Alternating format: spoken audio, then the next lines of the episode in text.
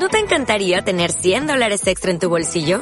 Haz que un experto bilingüe de TurboTax declare tus impuestos para el 31 de marzo y obtén 100 dólares de vuelta al instante. Porque no importa cuáles hayan sido tus logros del año pasado, TurboTax hace que cuenten. Obtén 100 dólares de vuelta y tus impuestos con 100% de precisión. Solo con Intuit TurboTax. Debes declarar para el 31 de marzo. Crédito solo aplicable al costo de la presentación federal con TurboTax Full Service. Oferta sujeta a cambios o cancelación en cualquier momento.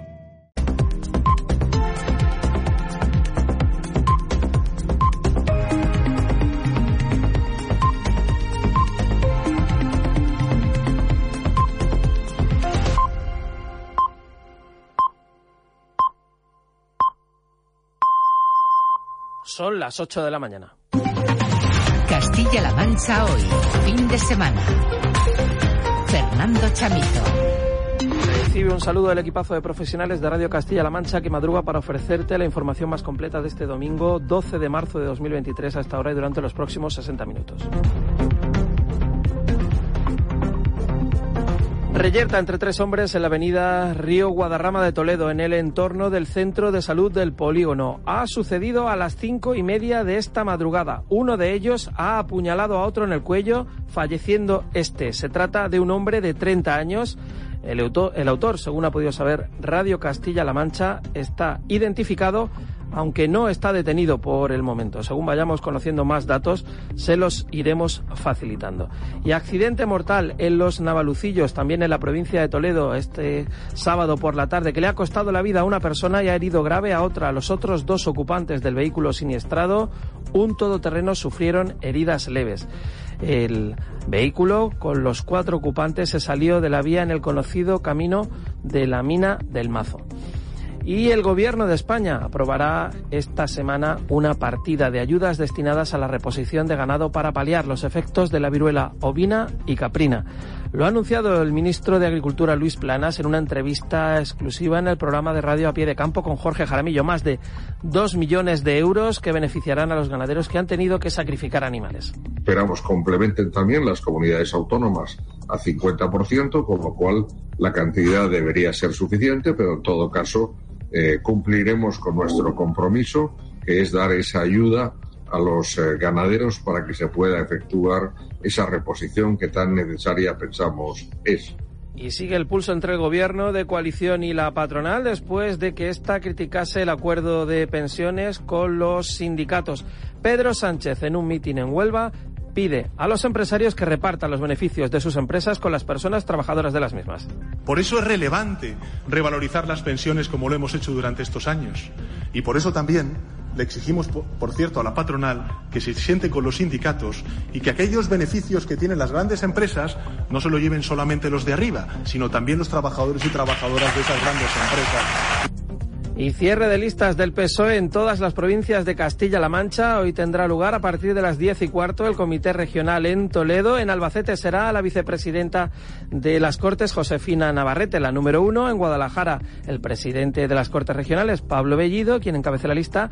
Y en Ciudad Real, el presidente de la Diputación Provincial, José Manuel Caballero. Esta es una candidatura en la que combinamos experiencia, conocimiento del territorio, pasión por nuestra provincia y demostrada capacidad de gestión y de resolución de los problemas de la gente. Y con Vicente Mateo nos asomamos ya a los titulares de la jornada en Castilla-La Mancha. Buenos días, Vicente. Buenos y calurosos días, Fernando alijo de drogas en Tembleque, en Toledo. Intervenido un alijo de casi 27 kilos de hachís oculto en un doble fondo de un turismo durante un operativo en la A4 a la altura de Tembleque. La Guardia Civil ha detenido al conductor y al acompañante del vehículo, acusados de un presunto delito de tráfico de drogas. El hallazgo ha sido gracias a Conan, un pastor belga. Escuchamos a Tony Requena, portavoz de la Guardia Civil en Toledo.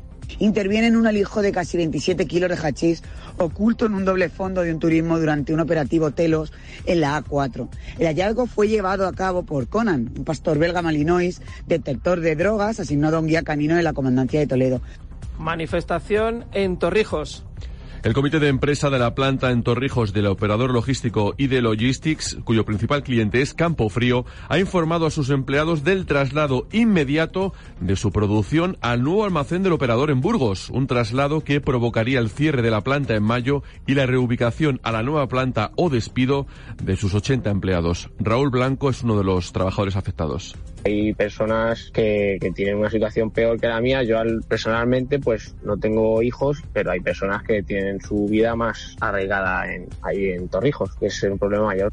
Actos en recuerdo de las víctimas del 11M en Castilla-La Mancha. Diferentes actos en toda Castilla-La Mancha en recuerdo de las víctimas de nuestra región en el atentado terrorista cometido en Madrid hace 19 años. Argamasilla de Alba, Toledo y Guadalajara recordaron a los fallecidos. Alberto Rojo es el alcalde de Guadalajara. Todos los grupos políticos eh, hacemos reconocimiento a todas esas personas que fallecieron el 11 de marzo, a todos sus familiares y también a todas las personas que quedaron heridas, heridas físicamente, pero también heridas en el corazón. Y también en Guadalajara, eh, motivo acto de la memoria histórica. La Asociación para la Recuperación de la Memoria Histórica ha hecho entrega de los restos identificados de tres republicanos ajusticiados por el franquismo. Los restos óseos se encontraban en la fosa 4 del cementerio. En octubre de 2021, durante 12 días, voluntarios de la asociación trabajaron en las labores de sumación para poder entregar los huesos a sus familiares. Escuchamos a algunos de los familiares. Es un día histórico, claro, a lo que hemos luchado durante muchos años hasta que por fin lo hemos conseguido. Tengo el orgullo de haber tenido un padre, como hay, pocos, según, según me, me, me han dicho a mí, y en los deportes, hoy partidazo de equipos playoff para el Albacete. Alberto Corroto, buenos días. Buenos días, será el partido de la jornada a partir de las seis y media. Levante Albacete, que podrán seguir en Castilla-La Mancha en juego. Partido en el que habrá 3.000 albacetistas en la grada del Ciudad de Valencia. En primera juega el líder, el Barça, a las nueve ante el Athletic. Y el Real Madrid ayer ganó 3-1 al Español. Además, en primera federación a las 6, Mérida Talavera. Y en segunda a las 12, Cacereño Socollamos. Y a las 5, Villanovense, Guadalajara. La Dirección General de Tráfico advierte hasta ahora en su página web de una incidencia en la carretera QV 9031 a la altura de Pollatos en Cuenca desde el kilómetro 31 al kilómetro 31-100, sentido creciente de la kilometración por estrechamiento de carril derecho. Y enseguida el tiempo. El complejo industrial de Repsol en Puerto Llano patrocina la información del tiempo. Paola Sánchez, muy buenos días. Muy buenos días. Este domingo continuamos con una situación de temperaturas insólitas. Hasta ahora las mínimas se quedan por debajo de los 10 grados, pero lo llamativo son las máximas. Hoy de nuevo van a subir en algunos puntos de la región. Esperamos alcanzar los 25 en Ciudad Real o Albacete 26 incluso están previstos en Ellín 22 grados esperamos en Cuenca o 24 en Toledo mucha nube de tipo alta y algún banco de niebla a esta hora en puntos del oeste una situación que va a continuar así bastantes días. Este fin de semana es el de la alfombra roja por excelencia, ya que eh, en la madrugada tendrá lugar la ceremonia de los Oscar. Precisamente por eso estamos preguntando en la agenda del oyente, ¿qué es lo que más te gusta de estos premios? Puedes dejarnos tus mensajes de voz en el 683 384226 683 384226 Pues a mí lo que me gusta es la alfombra roja. Pues de los Oscars, a ver, siempre los sigo al día siguiente y miro quién ha ganado y tal y cual y me entero de las cosas como lo de Chris Rock y todo eso. El día siguiente me gusta mucho ver los vestidos de las famosas y sus diseñadores, ya que estudio diseño de moda y es una cosa que en la carrera nos han metido mucho tanto los Oscar como los Goya. Con Pablo García en el control de sonido, estas son las noticias con las que despierta este domingo en Radio Castilla-La Mancha, la radio que te escucha. Castilla-La Mancha hoy, fin de semana. Fernando Chamito.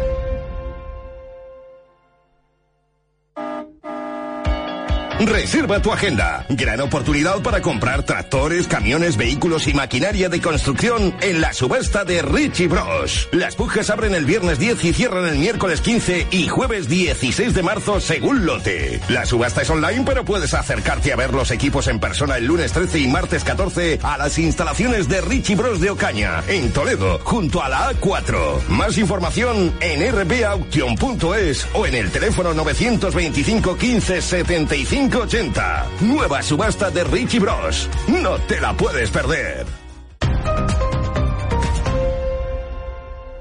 8 y 8 de la mañana iniciamos nuestro recorrido informativo en Castilla-La Mancha hoy fin de semana con un apuñalamiento mortal esta madrugada en Toledo que ha sucedido en el barrio de Santa María de Benquerencia. Vicente Mateo, ¿qué más datos tenemos? Se producía en el entorno del centro de salud del polígono una reyerta entre tres hombres en la avenida Río Guadarrama uno de los hombres apuñala a otro en el cuello y este fallece. Se trata de un hombre de 30 años. El autor, según ha podido saber Radio Castilla-La Mancha, está identificado aunque no está detenido por el momento.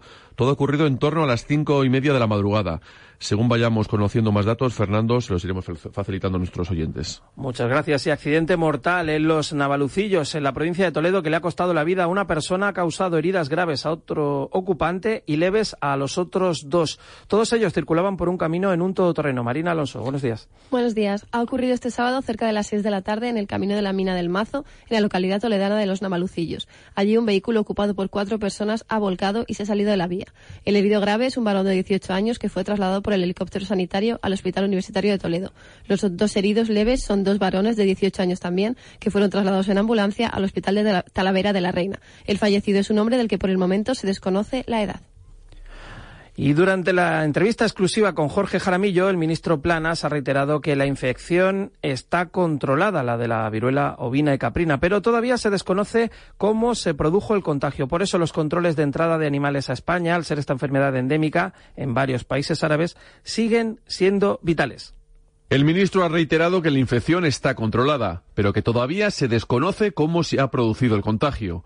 Por eso los controles de entrada de animales a España, al ser esta enfermedad endémica en varios países árabes, siguen siendo vitales. Vamos a averiguar exactamente qué es en su caso lo que puntualmente puede haber ocurrido. Yo como ministro no puedo dar ninguna hipótesis y tener una información cierta pero evidentemente ha habido un foco, pero pensemos y lo que tenemos que hacer es evitar que se repita. El ministro ha calificado como valiente la decisión del Gobierno de aprobar un nuevo Real Decreto de ayudas a la reposición del ganado sacrificado, con una partida inicial de dos millones de euros para el 2023 y 2024. Cumpliremos con nuestro compromiso, que es dar esa ayuda a los eh, ganaderos para que se pueda efectuar esa reposición que tan necesaria pensamos es. La posibilidad de incrementar ese presupuesto dependerá de la situación futura de la enfermedad.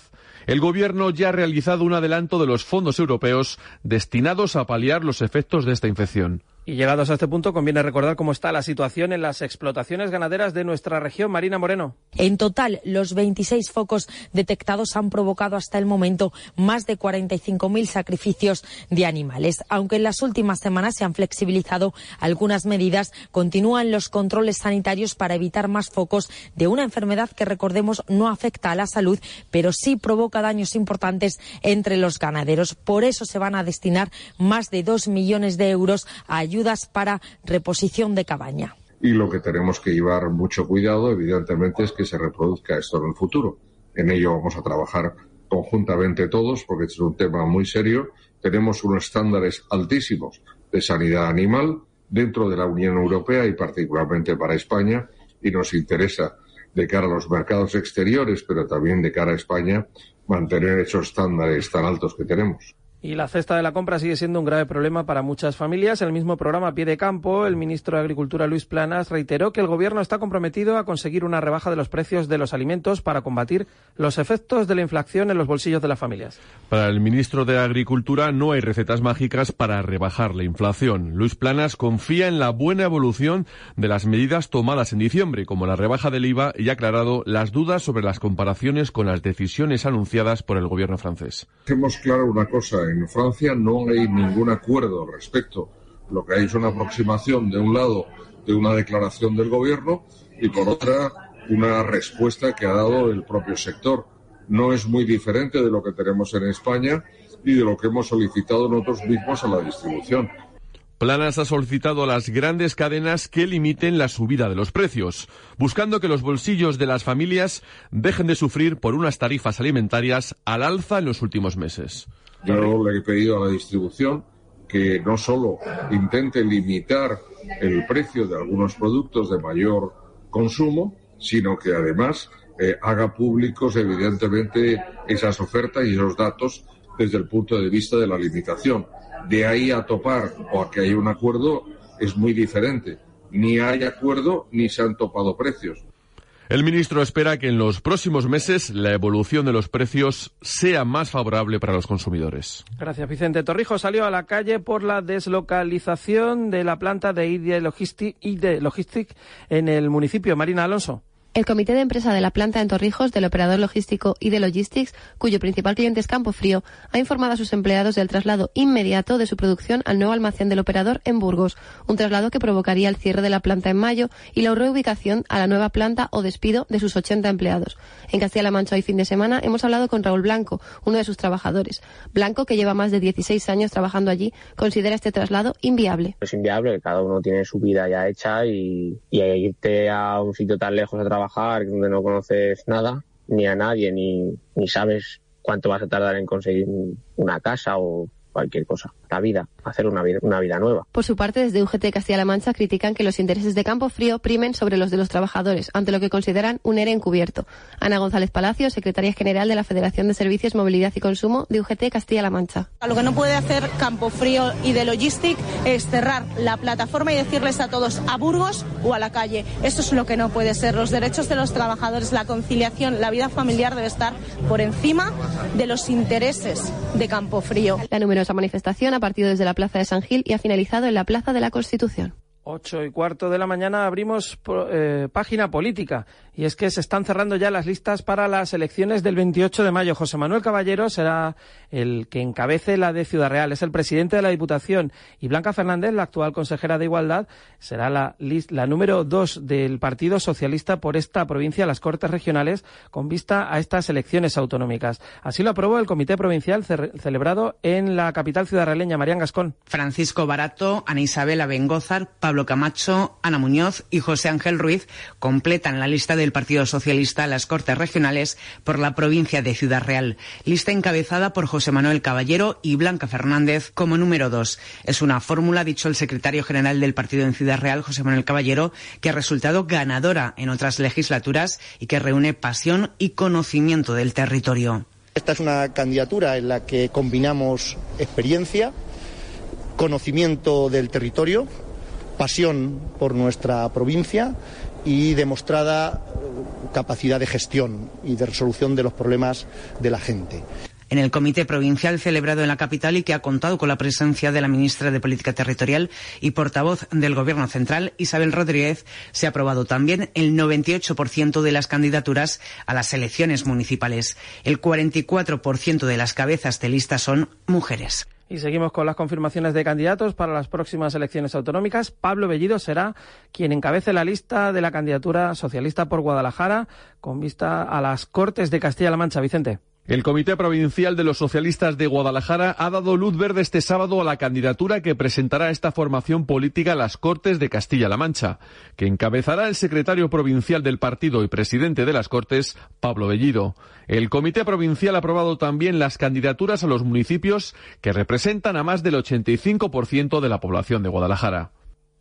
Y en Albacete, la reunión del Comité Provincial aprobó por unanimidad que Josefina Navarrete, la actual vicepresidenta primera de las Cortes, sea la cabeza de lista por esta provincia a las Cortes. Le seguirán Julián Martínez, Marisa Sánchez Cerro, Antonio Sánchez, Isabel Belén Iniesta y Javier Navarro con Graciela Arenas. La lista, al igual que todas las demás provincias, deberá ser aprobada esta mañana a partir de las diez y cuarto en el Comité Regional Socialista que se celebra en Toledo. Y en Cuenca, la Asamblea Local del Partido Socialista ha aprobado por aclamación la candidatura de Darío Dolz a la alcaldía. Se trata de una lista renovada que incorpora a cargos de otras administraciones. Maricarmen Linuesa.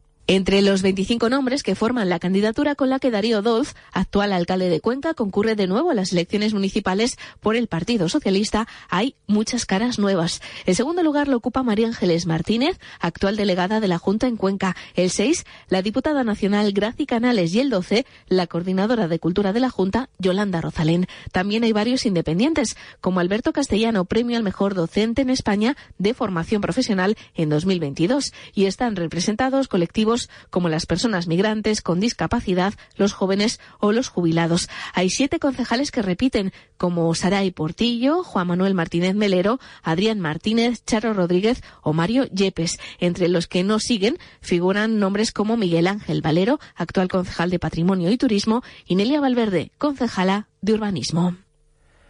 Y el presidente del Partido Popular, Paco Núñez, este sábado pedía un cambio en un encuentro con exconcejales de los populares en el Ayuntamiento de Toledo. El líder regional está convencido de que el cambio que reclama está más cerca porque se ve presidiendo Castilla-La Mancha tras las elecciones del 28 de mayo. Que si no sucede nada extraordinario, el próximo 28 de mayo seré presidente de Castilla-La Mancha porque todo apunta a que vamos a ganar las elecciones autonómicas y quien ha respondido al candidato de Vox, a David Moreno, ha sido José Manuel Caballero, el secretario del PSOE en Ciudad Real, a un posible pacto entre Vox y el Partido Popular para gobernar la región. Para Caballero, de suceder este pacto, pararía en seco la región.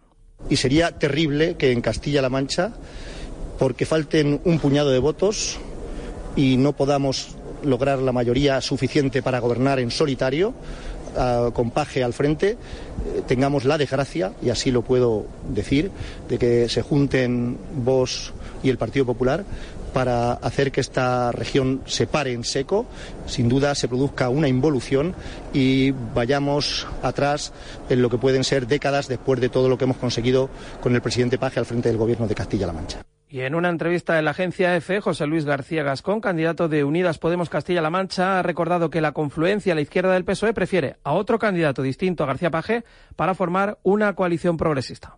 Después del 28 de mayo, la fuerza progresista, o bien Unidas Podemos, o bien el Partido Socialista, que más apoyos tenga de la ciudadanía de Castilla-La Mancha, debe de proponer a la persona, y nosotras y nosotros votaremos a la persona que plantee el partido que más votos tenga, que no sea Emiliano García Paje, que es de derechas y que nos lleva a atrasos.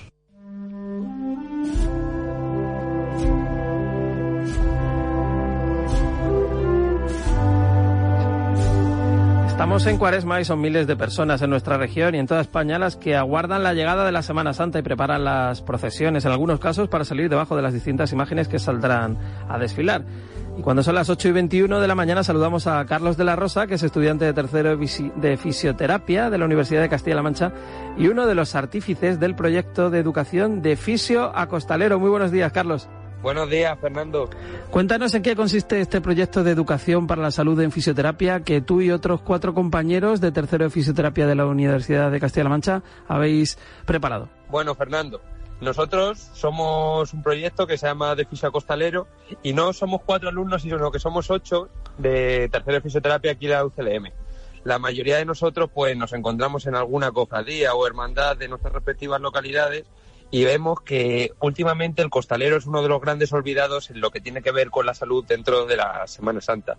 Nosotros lo que queremos es que como los costaleros son personas que realizan un esfuerzo físico muy grande, darles una serie de consejos, cuidados y ejercicios para que ellos puedan mejorar en su estilo de vida y en su salud, tanto en la preparación de, de la Semana Santa de las, eh, y de los ensayos.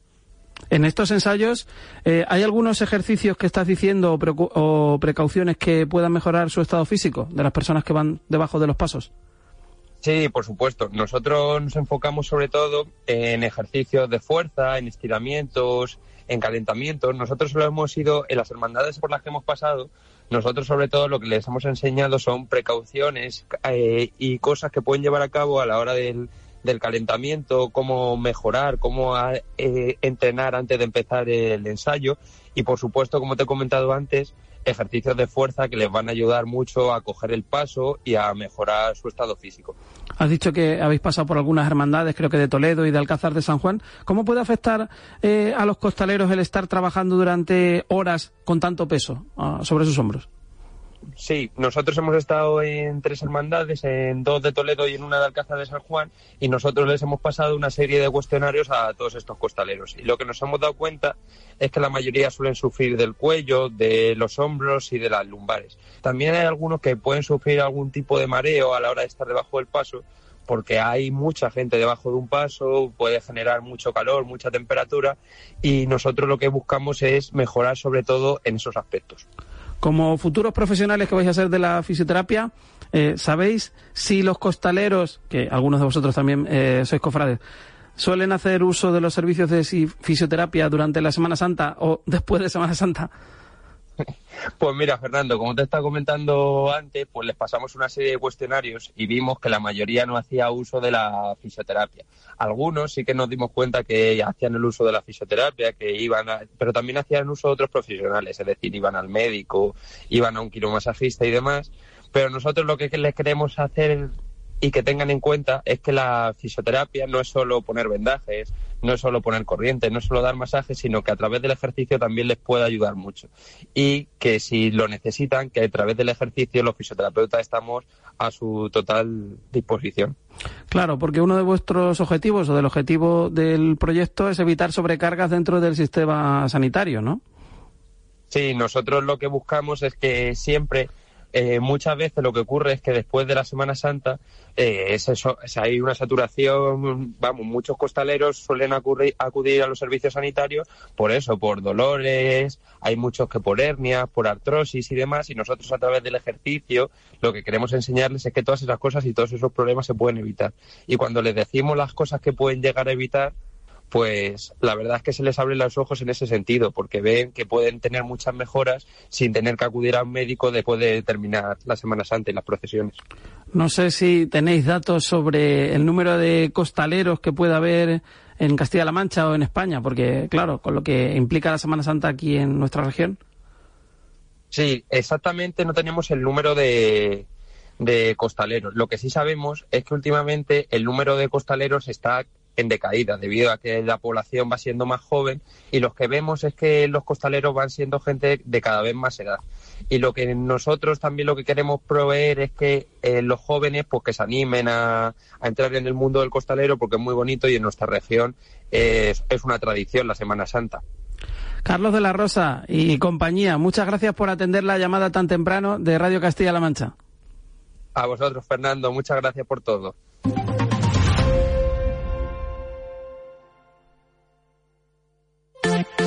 ¿Estás a la última? Nuestras aplicaciones. Sí. CMM Noticias y CMM Play ya tienen nuevas versiones en las tiendas de descarga. Busca nuestras aplicaciones y actualízate a la última versión. Todas las noticias y la última hora están en CMM Noticias, CMM Noticias, donde encontrarás la información que te sirve. Todos los directos y tus programas favoritos para escucharlos cuando quieras están en CMM Play. Descarga las apps de Castilla-La Mancha Media y ponte a la última. Madrid volvió a recordar a las víctimas del 11M. Desde la comunidad se rindió homenaje también a la labor que realizaron los servicios de emergencia. 19 años ya. Ha sido el primero de una serie de actos que tuvieron lugar en diferentes puntos de la ciudad. Carmen Cenjor.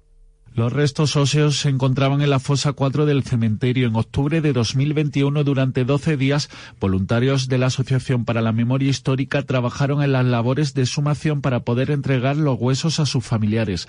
Los restos pertenecen a los republicanos residentes en la provincia de Guadalajara, Jesús Calvo de Salmerón, Fermín Zornoza de Alique y Mariano López, que era vecino de Mandayona. Escuchamos a algunos de los familiares de los fallecidos.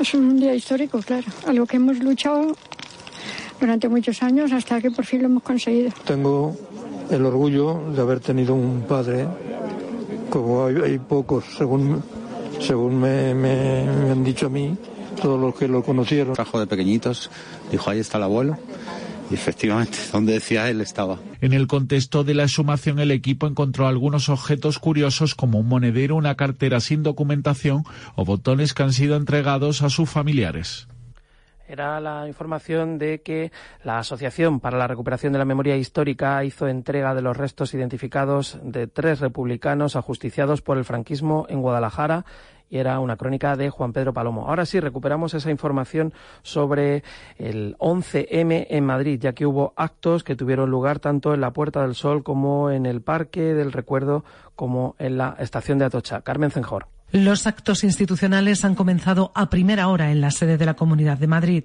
En Atocha, lugar donde más personas perdieron la vida, la asociación 11M, los sindicatos y la Unión de Actores y Actrices han reclamado memoria. Eulogio Paz, Asociación Víctimas del 11M. Es importante la construcción de un relato, de una memoria de lo que ocurrió el antes, el durante y el después de esos atentados. Han pasado 19 años, pero las heridas siguen abiertas, así como las posturas y las dudas. En el Bosque del Recuerdo, la Asociación Víctimas del Terrorismo también ha organizado un acto, pero como suele ser habitual, en clave política nacional. Maite Araluce, de la Asociación Víctimas del Terrorismo. Que tenemos que luchar por mantener en el recuerdo de los nuestros, y para que su memoria y su dignidad no se vean ni humilladas ni, ni manipuladas. Por las consecuencias del ataque, el 11M es el Día Europeo de las Víctimas del Terrorismo. Y es que hace 19 años España sufría el peor atentado terrorista de su historia. Varias explosiones en trenes de cercanías de la línea provocaron la muerte de 192 personas, entre ellas casi una veintena de la provincia de Guadalajara.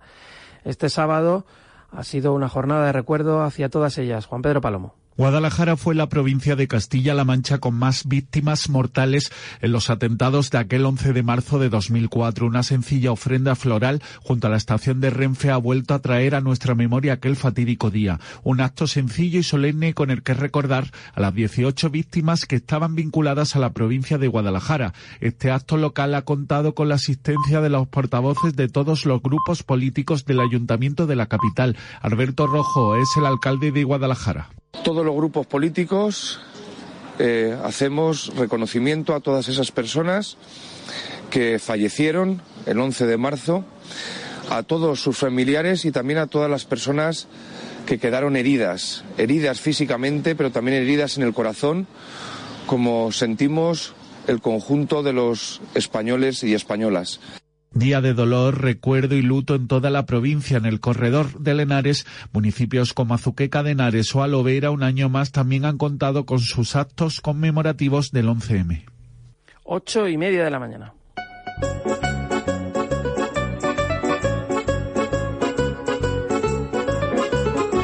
Todo a la vez en todas partes es la película más nominada a los Oscar y es que esta noche, esta madrugada será la ceremonia de la alfombra roja por excelencia. Por ella estamos preguntando en la agenda del oyente, ¿qué es lo que más te gusta de estos premios? Puedes dejarnos tus mensajes de voz en el 683-384226, 683-384226. Hola, pues a mí lo que me gusta es la alfombra roja, porque ver a las estrellas con sus trajes de gala, vestidos por los mejores diseñadores del mundo, pues es que me encanta. Y en cuanto a las películas, pues no tengo favorita, porque este año no he visto ninguna de las nominadas. Muchas gracias, un saludo. Pues de los Oscars, a ver, siempre los sigo al día siguiente y miro quién ha ganado y tal y cual, y me entero de las cosas como lo de Chris Rock y todo eso. Pero no, nunca la he visto en directo y este año no creo que la vea tampoco, la verdad. Y y de este año de hecho sé, sé, muy poco. Lo más sonado así es lo de que The Last of Us se negó a, aplazar la emisión de su, de su último capítulo al coincidir con los Oscar, así que van a ir a la vez. Y nada, no de este año nada, ni de los otros, pues eso, lo veía por las mañanas. Yo siendo sincera soy una persona que no ve los Oscar, pero sí que es verdad que el día siguiente me gusta mucho ver los vestidos de las famosas y sus diseñadores, ya que estudio diseño de moda y es una cosa que en la carrera nos han metido mucho tanto los Oscar como los Goya, la Met Gala, para analizar los vestidos, ver los diseños y sus inspiraciones. Este año está todo muy igualado, no es como otros que a lo mejor ahí están las cosas un poco más claras y aunque me da pena que está Spielberg y, no creo que lo vaya a ganar, eh, yo voy con toda la vez en todas partes, por lo menos para mejor película intervenido un alijo de casi 27 kilos de hachís oculto en un doble fondo de un turismo durante un operativo en la 4 a la altura de Tembleque, Marina Alonso. La Guardia Civil ha detenido al conductor y al acompañante del vehículo acusados de un presunto delito de tráfico de drogas. El hallazgo ha sido gracias a Conan, un pastor belga malinois. Nos da más detalles Toñi Requena, portavoz de la Benemérita en Toledo. El hallazgo fue llevado a cabo por Conan, un pastor belga malinois, detector de drogas, asignado a un guía canino de la Comandancia de Toledo. Los hechos tuvieron lugar el día 9 de marzo a las 4 y 30 horas a la altura de Tembleque. El vehículo fue trasladado a un taller donde al abrir un agujero en la zona marcada por Conan descubrieron una bolsa de basura de grandes dimensiones que contenía siete paquetes bien forrados de hachís. Ambos ocupantes, varones de 24 y 26 años, fueron detenidos y pasarán a disposición judicial en las próximas horas. Es uno de los perfiles más demandados y, sin embargo, con menos profesionales. Los fontaneros han celebrado su Día Mundial este sábado, una fecha clave en la que reclaman soluciones para la supervivencia de este oficio con dificultades para el relevo generacional. Manuela Pastor.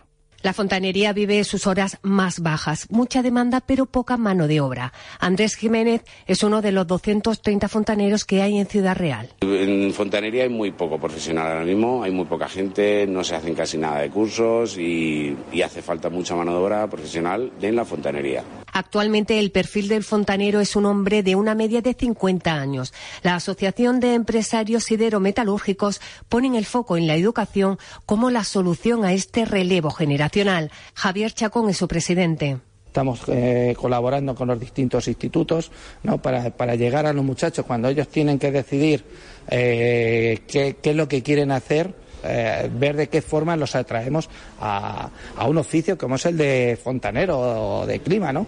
A la falta de trabajadores se une además la ausencia de una normativa específica que regule la actividad y el intrusismo. En Cuenca, Cruz Roja ha vuelto a movilizarse este sábado para limpiar las riberas de los ríos de Basuraleza, dejada por la borrasca Efraín. La crecida del río sacó a la luz todo tipo de residuos. Mari Carmen Linuesa. Esta recogida de residuos se enmarca en el compromiso adoptado por Cruz Roja con la campaña Libera contra la basuraleza de SEO Big Life en alianza con Ecoembes. Unas 40 personas voluntarias han participado en una actividad que se ha centrado en el entorno de los ríos Júcar y Moscas en las inmediaciones del recinto ferial. Quieren luchar contra un problema que no solo estético, nos dicen, sino también medioambiental. Mercedes y Víctor son dos de los voluntarios. Salgo a caminar y veo la suciedad que hay y, y bueno, quiero decir que hay que ser conscientes de que tenemos que tener una ciudad limpia. La labor que hace Cruz Roja, que hacemos juntos aquí, me parece muy importante para poder poner un poquito de nuestra parte para mejorar el, el medio ambiente. Tras la recogida, los residuos se clasifican para hacer campañas de sensibilización específicas. Noemi Nielfa es la responsable de medio ambiente de Cruz Roja en Cuenca.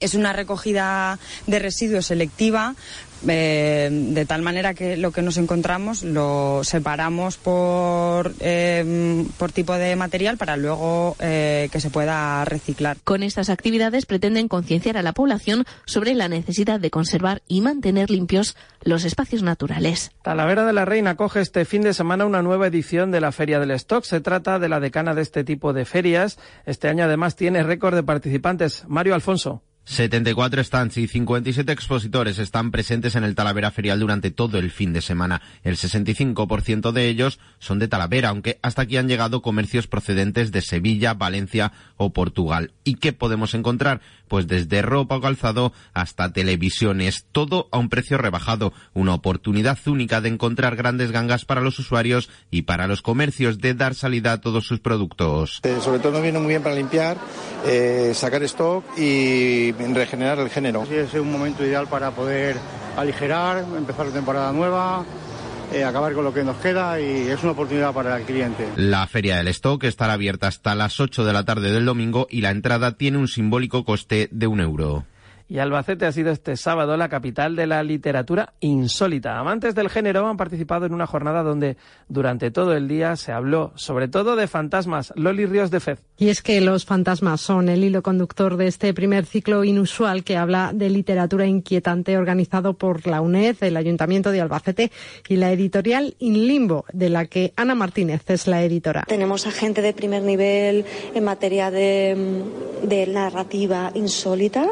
Eh, María Zaragoza, Gemma Solsona, Julio Ángel Olivares, Antonio Ballesteros, eh, David Roas. Además del personaje del fantasma tan atractivo para el género fantástico, se habla, por ejemplo, de copla, porque la copla o el cuplé tienen una parte oscura. Lo vemos en la antología Pena Negra, coordinada por María Zaragoza. Nunca sabremos si Concha Piquer mató a ese hombre. Eh, nunca sabremos qué fue exactamente lo que fue de Tina de Jarque después de haber, eh, haber grabado Carne de Fieras. También se ha hablado de narrativa de terror actual o de una visión monstruosa de la paternidad gracias al libro Niños de David Roas. Los amantes de la cerveza artesana tienen una cita este fin de semana en Talavera de la Reina. Allí se celebra la primera feria de la cerveza. Se pueden degustar hasta 80 tipos de cerveza. Mario Alfonso. El entorno de la Puerta Sevilla está siendo durante todo el fin de semana el punto de encuentro de los amantes de la cerveza artesana. Aquí se puede probar todo tipo de cerveza, desde trigo, negra, IPA, así hasta 82 tipos distintos ofrecidos por 15 cerveceras de Talavera, Toledo y Madrid. Y no solo podemos probarlas, sino también aprender cómo se elaboran. Una feria en la que no falta la música, con varios conciertos de grupos locales, los talleres o los juegos, y en las que están presentes distintas food trucks. Y es que no hay mejor combinación que comer con los nuestros acompañados de una cervecita artesana bien fresquita. Es una comida típica de Cataluña, pero en los últimos años se ha extendido y puede degustarse en cualquier parte del país. De hecho, la producción de calzots, de cebolleta, aquí en la región es muy extensa. Y en Olías del Rey, en Toledo, organizaron una comida solidaria a favor de Ucrania con esta hortaliza como plato principal. Se ha hecho toda la vida una calzotada eh, a puerta cerrada, pero decidimos este año abrir las posibilidades con un fondo solidario que es eh, a raíz de del terremoto de Siria y de Turquía, dijimos, ¿por qué no recaudamos fondos? Esto sí que es del campo a la mesa, porque de hecho literalmente hay cinco metros de donde lo hemos sacado, donde lo estamos haciendo. Ah, participando un poco de esta comida, los calzots, migas, eh, gachas, todo. Y a esta hora es momento ya de conocer los titulares de la prensa regional. Vicente. Comenzamos en Ciudad Real. Lanza abre con gastronomía. Sabores del Quijote arranca en Piedra Buena y pone a la carne de ciervo como exponente de la buena gastronomía provincial. El sabor propio y único de la provincia de Ciudad Real ha regresado este fin de semana a Piedra Buena con la celebración de la sexta edición de Sabores del Quijote, productos y platos de nuestra tierra. En Guadalajara, Nueva Alcarria abre Pablo Bellido lidera la lista de la candidatura del PSOE a las Cortes por Guadalajara. El Comité Provincial del PSOE ha dado luz verde en su reunión de ayer sábado a la candidatura que presentará esta formación política a las Cortes de Castilla-La Mancha. Voces de Cuenca destaca en su titular. Cuenca tiene casi la mitad de rutas a Madrid en autobús que Ávila y una cuarta parte que Salamanca. La actual oferta en los viajes entre Cuenca y la capital madrileña suman un total de nueve viajes cada día, frente a los 70 de Toledo o los 57 de Guadalajara. En Albacete la tribuna habla de las alfombras mudéjares de Alcaraz que se exhiben en Turín. El Museo de Arte Oriental de la ciudad italiana acoge la muestra Lustre y Lujo de la España Islámica, con varias piezas de la provincia de Albacete. Y nos marchamos a la provincia de Toledo. ABC lleva en titular, decenas de personas se manifiestan en Torrijos contra el cierre del operador logístico de Campofrío, ya se lo hemos contado en el informativo.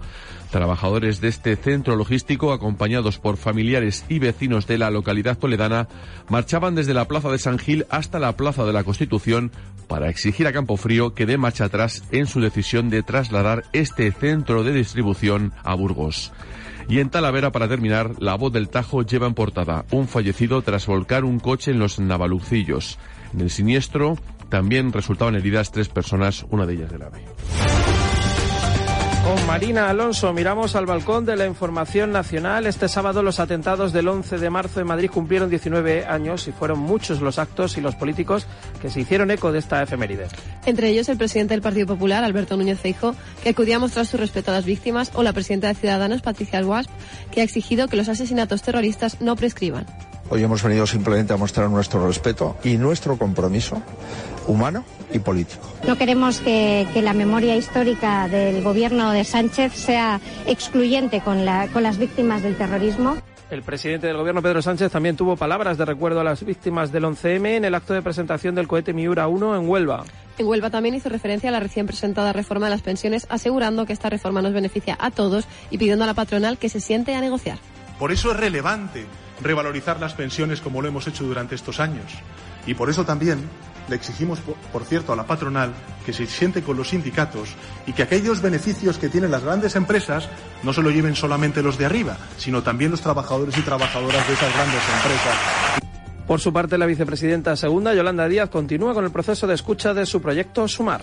La ministra dice estar esperanzada con el proyecto por la buena acogida y asegura que una vez que finalice el proceso de escucha decidirá si se presenta o no a las elecciones. Cuando acabe el proceso de escucha, como he anunciado, cumpliré mi palabra y pronto, sí, eh, a ustedes, a los medios de comunicación y, por supuesto, a las gentes de mi país, pues tomaré una decisión. Estoy esperanzada absolutamente con el proceso de sumar, créame, no solamente por la acogida que tengo y tiene sumar en cada uno de los territorios de España, sino por lo más importante, que es el proyecto de país.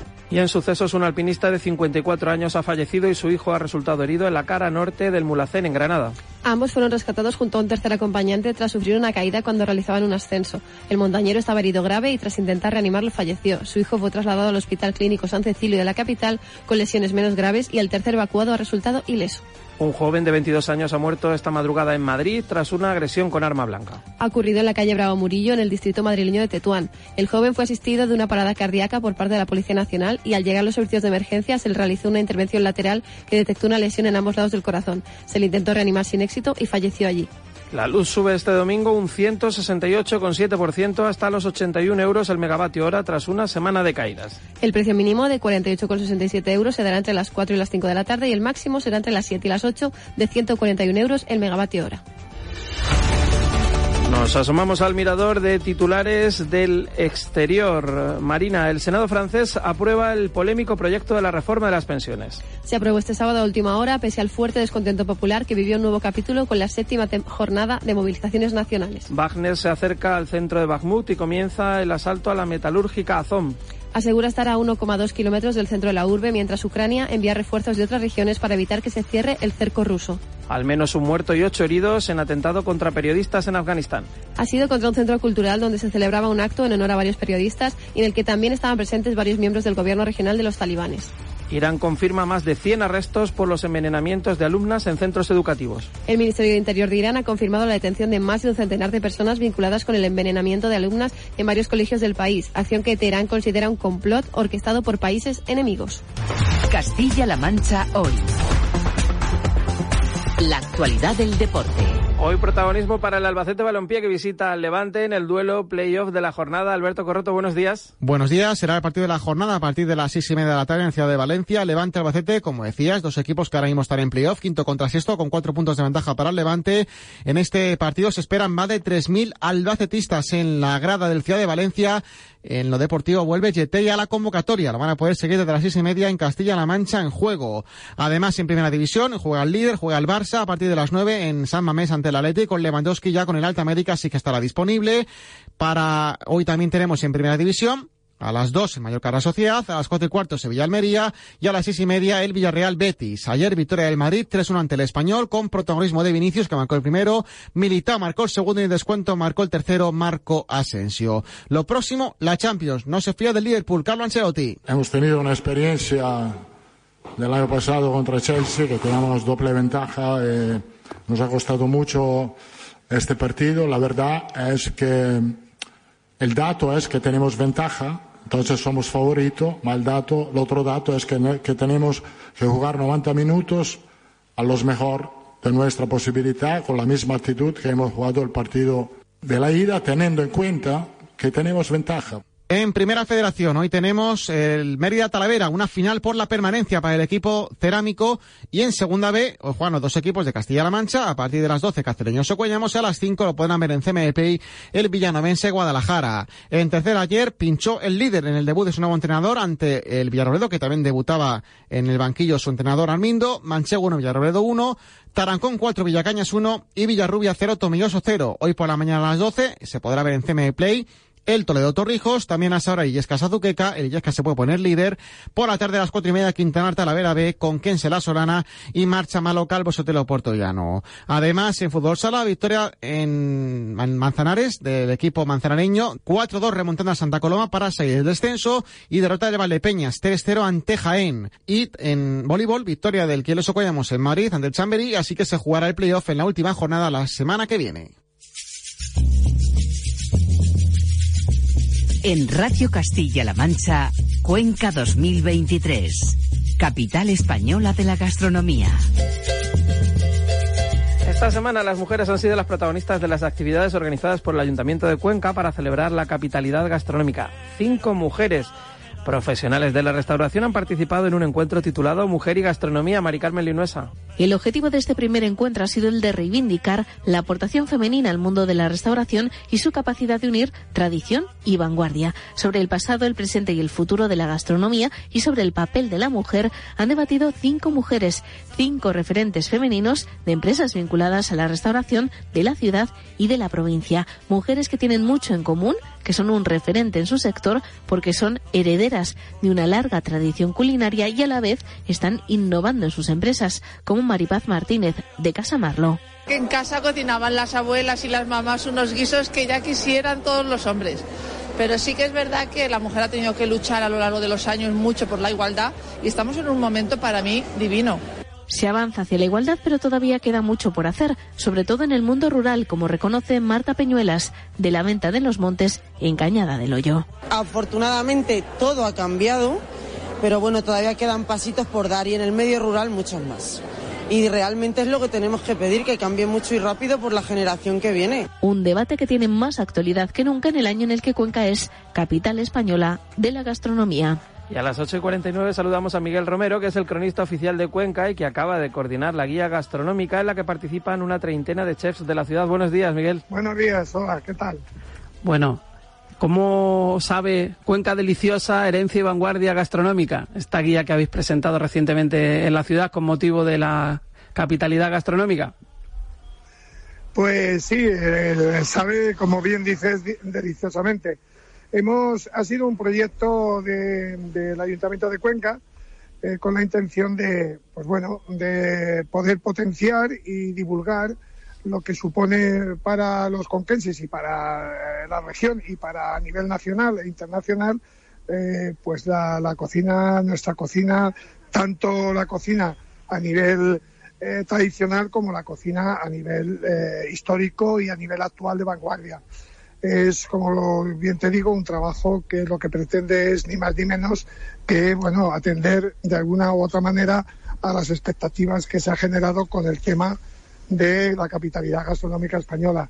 Eh, eh, es un trabajo que, también a su vez pretende, tal y como dice el, título, pretende coger eh, o compendiar tradición y vanguardia. Es decir, esa cocina de toda la vida, esa cocina de la abuela, esa cocina histórica que, Cuenca tiene por, sus raíces históricas de ser una zona geográficamente eh, situada en la meseta española, donde casi todas las civilizaciones que han pasado por, nuestro pasado o nuestra historia han dejado siempre huella, en este caso no solo huella histórica o patrimonial, sino también culinaria, gastronómica, y luego pues la cocina de vanguardia que afortunadamente tienen nuestros cocineros, nuestros chefs, y que se han esmerado eh, en estos últimos años especialmente en conseguir tener una cocina pues de, alto standing o por lo menos así se pretende. Y eso es un poco el trabajo que hemos editado que hemos sacado a la luz y que bueno esperamos que pueda servir para divulgación y también información y una puesta en valor de, la riqueza culinaria conquense. Fíjate, Miguel, que he entrado en la página web de visitacuenca.es, donde está disponible la guía para su descarga o su consulta, y realmente tiene una pinta excelente, ¿no? Porque hablas tú de la cocina de la abuela, de la cocina de autor, nosotros que venimos hablando con los chefs cada domingo de los distintos restaurantes de Cuenca. Nos hablan que Cuenca es más allá que zarajos, morteruelo, ajo arriero y que están reinterpretando estas antiguas recetas con los productos que tiene a disposición esa gran despensa que es la serranía, ¿no? Y, y la verdad es que se hace la boca agua, ¿no? De ver las fotos y de leer los textos que habéis preparado en esta guía. Sí, bueno, se ha hecho una guía eh, modestamente, a ver, eh, yo como autor de los textos y coordinador un poco del trabajo, eh, he intentado, pues bueno, buscar esa, esa raíz histórica, lógicamente, pero también dándole un toque narrativo fácilmente legible, es decir, que, tenga cierto encanto también su lectura. se, ha, se ha podido porque lo que tiene también de bueno es que paralelamente al lado del plato que el, chef de Cuenca, de los 33 o 34 chefs eh, o restaurantes han, han, puesto, al lado está el, el, plato tradicional, es decir, las materias primas y el plato tradicional de esa cocina, de la abuela, cocina histórica, en aquellas materias primas muy, muy peculiares, muy propias de nuestra geografía, de, nuestra, de nuestro terreno, sin olvidarnos que, que aunque no tengamos esa materia prima, hay elementos que también actualmente forman parte de la cocina moderna, de la cocina contemporánea o la de cocina de vanguardia. Y el, el chef ha adaptado con su peculiaridad el plato que él considera que es, bueno, le representa dentro de la materia prima elegida o dentro del plato tradicional elegido. Yo creo que, que se ha acertado, ¿no? En la idea, porque de una u otra manera es muy representativo ya no solo de lo que es la cocina actual, sino de lo que supone Cuenca dentro del entorno de Castilla-La Mancha y dentro del entorno del propio país, ¿no? A nivel, como digo, geográfico, orográfico, eh, de, agricultura, de ganadería, de nuestros ríos, todo, todo intenta pues estar ahí. Fíjate que eh, estoy viendo gachas, ¿no? Y las típicas son o de almortas o de maíz o las de la manchuela de migas de guijas, pero a continuación nos encontramos unas gachas con carabineros y garum, ¿no? claro, eh, es, es, lo mismo que, que sucede con el salmón, por ejemplo. Claro, salmón. El salmón, nosotros tenemos la trucha y la trucha asalmonada si queremos, pero no el salmón como tal. Eh, la berenjena, no es muy típico de nuestra huerta la berenjena, si puede ser de la, huerta ciudadana, sobre todo de Almagro. Entonces, claro, son elementos que aún no siendo autóctonos de nuestra tierra, actualmente están, eh, están muy vigentes en la cocina moderna. ¿no? Entonces, el chef de Cuenca también sabe adaptar eh, sus conocimientos a este tipo de materias primas que aún no siendo de la propia de la propia ciudad o del propio terreno de la propia provincia sí ellos le dan el toque diferente y especial y lo mezclan con el plato tradicional lo que acaba de decir. O estoy recordando un conejo relleno de morteruelo. Es, decir están mezclando el morteruelo el plato el plato más típico de nuestra cocina con el conejo. Pues es igual que, que lo que me acabas de el plato que me acabas de decir Sí, por ejemplo, eh, bueno, a mí uno de los platos que más me gusta de Cuenca es el mojete de Cuenca, ¿no? Que es eh, insuperable desde mi punto de vista y también se puede eh, revisitar, ¿no? También se pueden hacer variaciones del mismo o, el propio ajo arriero, ¿verdad? Claro, por supuesto.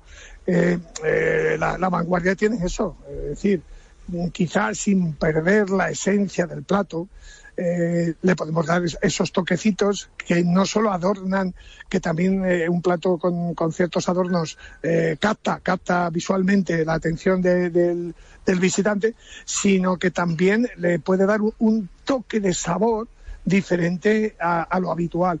Bueno, pues estamos en ese juego, en ese juego de una cocina tan, tan moderna y tan de vanguardia que actualmente pues tiene que presentarse en, esas diversas formas para darle eh, más chances si cabe y para hacerlo diferente. Es muy difícil hacer cosas diferentes actualmente en esta vida y, no, solo en, cualquier aspecto de la vida, pero aún así hay que encontrar la manera de, de poder encajar alguna cosa que sea original y que llame la atención.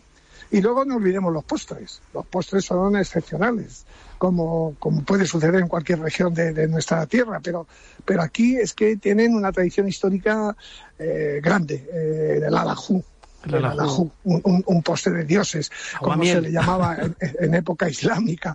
Bueno, pues es que tenemos una miral carreña espectacular y tenemos una buena almendra pues bueno, pues eh, tiene que salir un alajú eh, excepcional. Pues ellos han adaptado ese alajú eh, a, un nuevo postre actual en el que no, no falte el alajú, pero tenga otros, otros condimentos al lado, ¿no? Lo mismo le pasa a la torrija.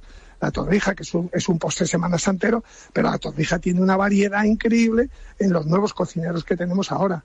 Bueno, pues y, no, y, si nos ahondamos más, pues La Mancha tiene muchos muchos eh, postrecitos estupendos que son tradicionales, adaptados a la modernidad, eh, que son de fritos de sartén o que son de, de, el nuevo horno eh, que de vanguardia que, que existe actualmente. No sé, yo creo que es muy variada, tanto como puede ser la propia comarca, la propia región y la propia historia.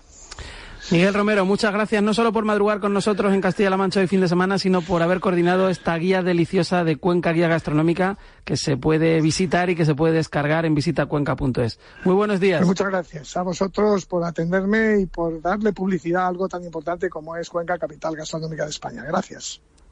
Buenos días.